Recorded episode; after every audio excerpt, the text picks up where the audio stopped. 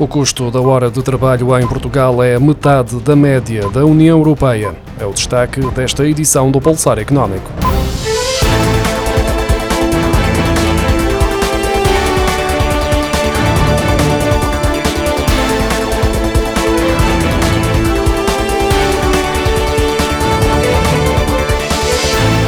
No ano passado, o custo médio da mão de obra por hora foi estimado em 30,5 euros na União Europeia e 34,30 euros na zona euro, de acordo com os dados divulgados esta quinta-feira pelo Eurostat.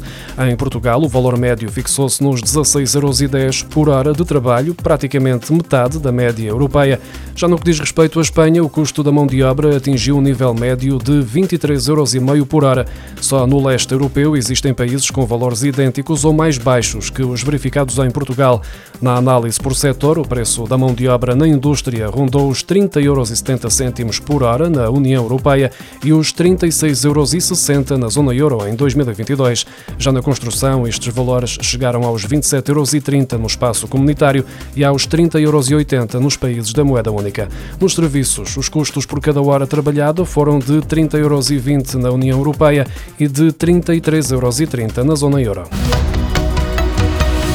A taxa de desemprego em Portugal baixou em fevereiro para 6,8%, depois de três meses de subidas consecutivas. Na comparação com janeiro, foi registada uma queda de 0,2 pontos percentuais. Em fevereiro havia 359.600 desempregados no país, uma diminuição de 2,3% face ao mês anterior, de acordo com as estimativas mensais de emprego e desemprego divulgadas esta quinta-feira pelo Instituto Nacional de Estatística. A taxa de desemprego de 6, 7,8% em fevereiro. Seguiu-se aos 7,1% registados em janeiro, aos 6,8% em dezembro, aos 6,5% em novembro e aos 6% que foram verificados em outubro, mês em que tinha estabilizado face a setembro. Face a fevereiro do ano passado, registrou-se uma subida de 1,2 pontos percentuais, com mais 67.400 pessoas no desemprego.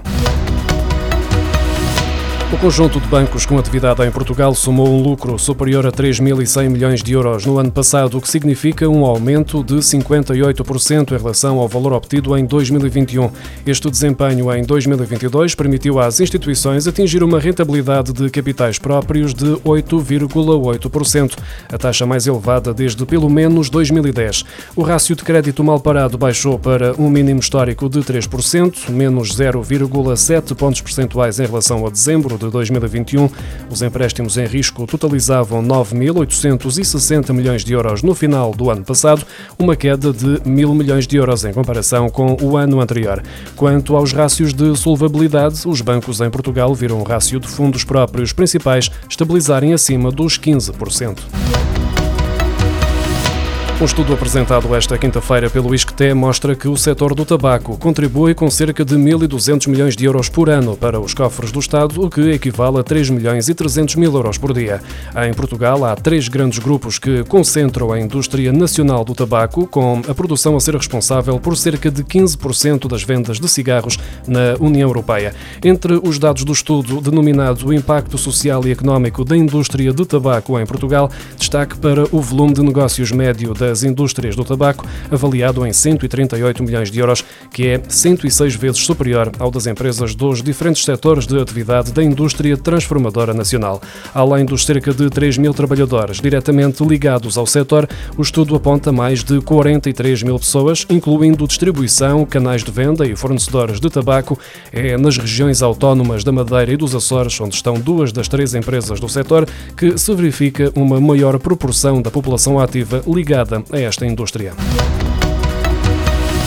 O índice de volume de negócios no comércio a retalho cresceu 0,4% em fevereiro face ao mesmo período do ano passado, depois de ter registrado uma variação de 3,7% em janeiro, desacelerando 3,3 pontos percentuais face ao mês anterior, segundo os números divulgados esta quinta-feira pelo Instituto Nacional de Estatística. Por agrupamentos, os produtos alimentares registaram uma queda de 1,4%, inferior em 0,8 pontos percentuais ao registado em janeiro, e os produtos produtos não alimentares desaceleraram 5,4 pontos percentuais para uma taxa de crescimento de 1,8%. Já se sabe que são 44 os alimentos que vão ficar isentos de IVA entre meados de abril e outubro. A DECO Proteste analisou os preços e concluiu que isto poderá traduzir-se numa poupança que fica perto dos 8 euros. A Associação Portuguesa para a Defesa do Consumidor simulou a eliminação do IVA nos preços dos 44 produtos da lista a 29 de março e concluiu que a poupança ronda hoje 7,75 euros. Com IVA, o cabaz destes produtos custa 136,86 euros. Sem IVA, o preço pagar será de 129,11 euros. Segundo a análise semanal da DECO, a 23 de fevereiro do ano passado, véspera do início da guerra na Ucrânia, um cabaz com 63 produtos alimentares essenciais custava 183,63 euros. Um ano depois, a 22 de fevereiro de 2023, comprar exatamente os mesmos produtos representava já uma despesa de 226,60 euros.